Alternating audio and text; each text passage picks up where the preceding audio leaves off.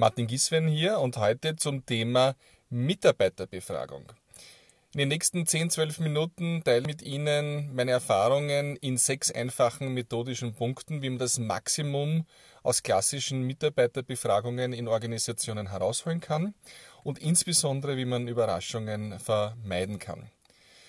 Ähm, in letzter Zeit ist es sehr modern geworden, dass man hochfrequente Mitarbeiterbefragungen macht, also jede Woche ein, zwei Fragen. Äh, sehr viele Startups in diesem Gebiet sind tätig und bieten neue Lösungen an. Ich spreche hingegen jetzt von der klassischen Mitarbeiterbefragung in größeren Organisationen, die zum Beispiel einmal im Jahr über ein Tool im Intranet durchgeführt werden, äh, wo es darum geht, dass ein längerer Fragenkatalog jedes Jahr ausgefüllt wird, sodass man ein Veränderungsbild, eine statistische Relevanz über die Jahre hat und sieht, wie sich die Organisation weiterentwickelt und wie die Mitarbeiter hier Feedback geben. Bei mir geht es sehr stark um die Analogie zum Fußball. Ich sehe solche Mitarbeiterbefragungen ein bisschen wie ein Fußballmatch, das jedes Jahr stattfindet, ein Spiel nach dem anderen und die Organisation, die Firma ist die Mannschaft, die jetzt, nachdem ein Spiel gemacht wurde, also eine Mitarbeiterinnenbefragung durchgeführt ist, vom Feld geht und in die Spielerkabine geht. Und jetzt geht es ums Analysieren. Was äh, ist rausgekommen? Das Resultat ist unveränderlich, der Spielstand ist klar was können wir taktisch tun, strategisch tun, um beim nächsten Mal, sprich beim nächsten Match oder bei der nächsten Mitarbeiterbefragung, ein besseres Resultat zu bekommen. Und es geht nicht um die Note, sondern es geht um den Inhalt. Wie können wir besser spielen? Wie können wir sicherer gewinnen? Wie können wir die Balldominanz in unserem Markt erhöhen? Wenn ich jetzt diese, äh, dieses Bild des Fußballspiels äh, zusammenfasse in diese sechs methodischen Punkte, die ich Ihnen gerne auf dem Weg mitgebe, damit Sie optimale Mitarbeiterbefragungen machen können, dann ist der Punkt 1 ganz klar vor einer oder der ersten Mitarbeiterbefragung. Es geht darum, dass von höchster Stelle, von der Führung des Unternehmens klar gemacht wird, warum machen wir diese Mitarbeiterbefragung. Was ist der Antrieb, was ist der tiefere Anlass, äh, was ist das Ziel und das zweite, wie machen wir das? Was sind die Schritte, die nach der Befragung kommen werden? Das ist für mich der erste Punkt, wo Hoppalas in äh, Unternehmen und Organisationen sehr oft passieren. Wir müssen die Erwartungshaltung der Mitarbeiterinnen und Mitarbeiter managen. Wir müssen sagen, wie wir mit den Resultaten umgehen werden, damit wir keine übersteigerte Erwartungshaltung haben, damit wir aber auch keine Ängste auslösen. In meinen Organisationen habe ich oft klar gemacht, wir befragen, wir analysieren, aber es geht nicht darum, Mitarbeiter zu entlassen oder eine organisatorische Änderung vorzubereiten. Es geht einfach darum, im jetzigen Setup als Unternehmen performanter und nachhaltiger zu werden. Der Schritt 2 ist äh, wirklich die Durchführung, also wenn die Mitarbeiterinnenbefragung gerade offen ist und man versucht, eine möglichst hohe Teilnahmerate zu bekommen. Sie kennen das vielleicht aus Ihrem Unternehmen, da entsteht so ein wundervoller Wettbewerb, auch zwischen den Organisationseinheiten, wie, wie viel Prozent Teilnahme habt ihr schon, äh, welches Unternehmen ist besser. Äh, und äh, das finde ich auch gut so, weil wenn wir eine geringe Teilnahmerate haben, dann ist das für sich schon eine Aussage. Da scheinen die Mitarbeiterinnen hm, keine Lust zu haben, keine Zeit zu haben oder keinen Nutzen darin zu sehen, an so einer Befragung teilzunehmen. Also die Teilnahmerate selbst ist schon ganz wichtig. Wie kann man die steigern? Ja, einfach nur einen Link setzen äh, und im E-Mail aussenden und sagen, hier bitte äh, die 70 Fragen ausfüllen. Das ist nicht genug. Ich glaube, es geht sehr stark darum in der Psychologie, dass es viele Menschen gibt, die gar nicht optimal reagieren, wenn man sie bittet, anonym übers Internet oder über Formulare etwas auszufüllen. Die brauchen oft erst zur Meinungsbildung, zur Öffnung ein Gespräch. Die brauchen vielleicht einen Workshop, wo es darum geht, die Fragen zu verstehen, einen Common Sense zu bekommen zu den Fragen. Das heißt also, ich brauche mehrere Kanäle, über die ich eigentlich diese Mitarbeiterbefragung initiiere, anreiße, verständlich mache, Natürlich ist es so, dass es dann aus statistischen Gründen diese anonyme Online-Befragung am Schluss gibt, aber dann eben schon mit einer stärkeren Verständniskapazität aus der Organisation. Punkt 3. Die Mitarbeiterbefragung ist beendet. Niemand kann mehr etwas eintragen. Und die Führungsriege, das Gremium, bekommt die Resultate. Jetzt gilt es darum, diese Ergebnisse in einem Kontext zu sehen, in den einzelnen Bereichen zu analysieren, in den einzelnen Geschäftsbereichen auch grobe Maßnahmenrichtungen zu beschließen geht es zum Beispiel äh, stärker Richtung Vertrauenskultur, müssen wir hier Schritte setzen, um unsere Führungskräfte zu ermächtigen, ähm, vom Mikromanagement äh, Richtung Loslassen, Delegieren, Enablement zu gehen, dann könnte das eine grobe Maßnahmenrichtung sein, ohne dass die noch bis ins letzte Detail, bis zur letzten Aktivität ausformuliert ist.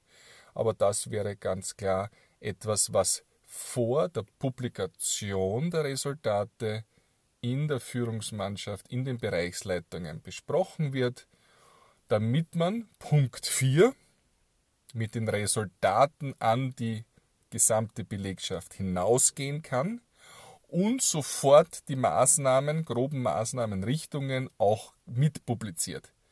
Nichts ist schlimmer, als wenn man einfach nur die nackten Zahlen unkommentiert hinausgibt, sondern man muss einen Kontext setzen. Wir verstehen die Steigerung im Bereich Performance in der Befragung so, dass wir es geschafft haben, gewisse Geschäftsbereiche zu sanieren, sodass also die Mitarbeiterinnen sehen, dass wir es schaffen, einen Turnaround zu machen. Okay.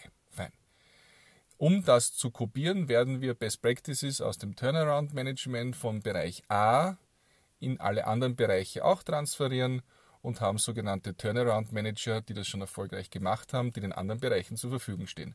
Plötzlich ist die Zahl Steigerung plus 20% Performance Management in einem Kontext, in einer groben Maßnahme und die Mitarbeiterinnen können etwas damit anfangen. Sie verstehen, dass bereits Handlungen initiiert wurden. Doch das reicht nicht. Innerhalb dieses Punkt 4 müssen wir bis ins Feld gehen, wie ich das nenne. Also dort, wo es Managerinnen und Manager gibt, die direkt mit diesen Mitarbeiterinnen arbeiten. Also nicht in den Führungsebenen weiter oben in der Hierarchieebene, sondern dort, wo das Geschäft gemacht wird, wo tagtäglich gearbeitet wird, wo Frustration und Euphorie direkt mit den Mitarbeitern äh, spürbar und generierbar ist. Dort äh, schlage ich vor, äh, etwas, was ich in der Vergangenheit sehr oft gemacht habe, wenn die Resultate herauskommen, wir machen in unserem Team, in unserer Niederlassung, in, mit unseren 100 Personen, mit unseren 50 Personen, mit unserem Team, mit unseren 12 Personen, machen wir einen Workshop. Wir kommen zusammen, wir haben eine, ein Meeting dazu und jetzt interpretieren wir diese Bereichsmaßnahmen, also dieses Performance Management, diese Turnaround Manager, die jetzt entsandt werden, das ist super, aber wir müssen ein eigenes Verständnis als Team bekommen. Ich als Führungskraft von diesen, bleiben wir bei den 100 Personen, sage, das sind die Resultate, das ist die Interpretation der Geschäftsleitung, meine eigene Interpretation, ich als Manager, ist folgendes. Wie stehe ich dazu? Ich bitte euch, liebe Kolleginnen und Kollegen, auch Beispiele zu liefern. Warum sind diese Top 3 und die Worst 3 Antwortenfelder, also dort, wo die die beste Veränderung und dort, wo die die schlechteste Veränderung zum Vorjahr gehabt haben, wo sind hier Beispiele aus den letzten Wochen, aus den letzten Monaten unserer Arbeit, die hinter diesem Ergebnis äh, stehen. Warum haben wir im Bereich ähm, Vertrauenskultur einen Rückgang? Was ist da passiert? Was habt ihr wahrgenommen, damit wir die Zahl auffüllen mit realem Erleben? Nur dann kann die Belegschaft zwischen der Zahl, deren Veränderung und dem tatsächlichen kulturellen Hintergrund eine Verbindung setzen und dann kommt das, was wir in den Workshops als Wichtigstes erachten. Wir machen das Brainstorming, was wir mit diesen groben Bereichsmaßnahmen im Detail in unserer Niederlassung mit unseren 100 Leuten, mit unseren Kunden, mit unseren Lieferanten wirklich tun können. Holen Turnaround Manager haben wir selber einen. Welcher Bereich bei uns bedarf überhaupt der Sanierung? Wie können wir dort einsteigen? Und wer aus dem Team übernimmt die Verantwortung?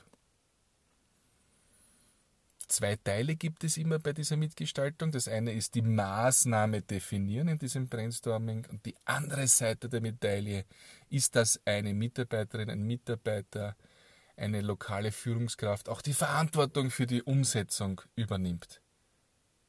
Plötzlich ist diese Mitarbeiterbefragung und die daraus resultierenden Maßnahmen nichts mehr Abgehobenes, was man auch tun muss, sondern es ist eine eigene Maßnahme, wo eigene Leute, Kollegen von mir das in meiner Organisationseinheit umsetzen, damit das nächste Spiel, die nächste Umfrage dementsprechend inhaltlich ein besseres Ergebnis aufweist. Ja, nicht zuletzt bedarf es aber natürlich des Trackings. Das heißt also Punkt 5, wie können wir hier sicherstellen, dass in Zukunft diese Maßnahmen auch wirklich optimal durchgeführt werden. Dazu gleich mehr.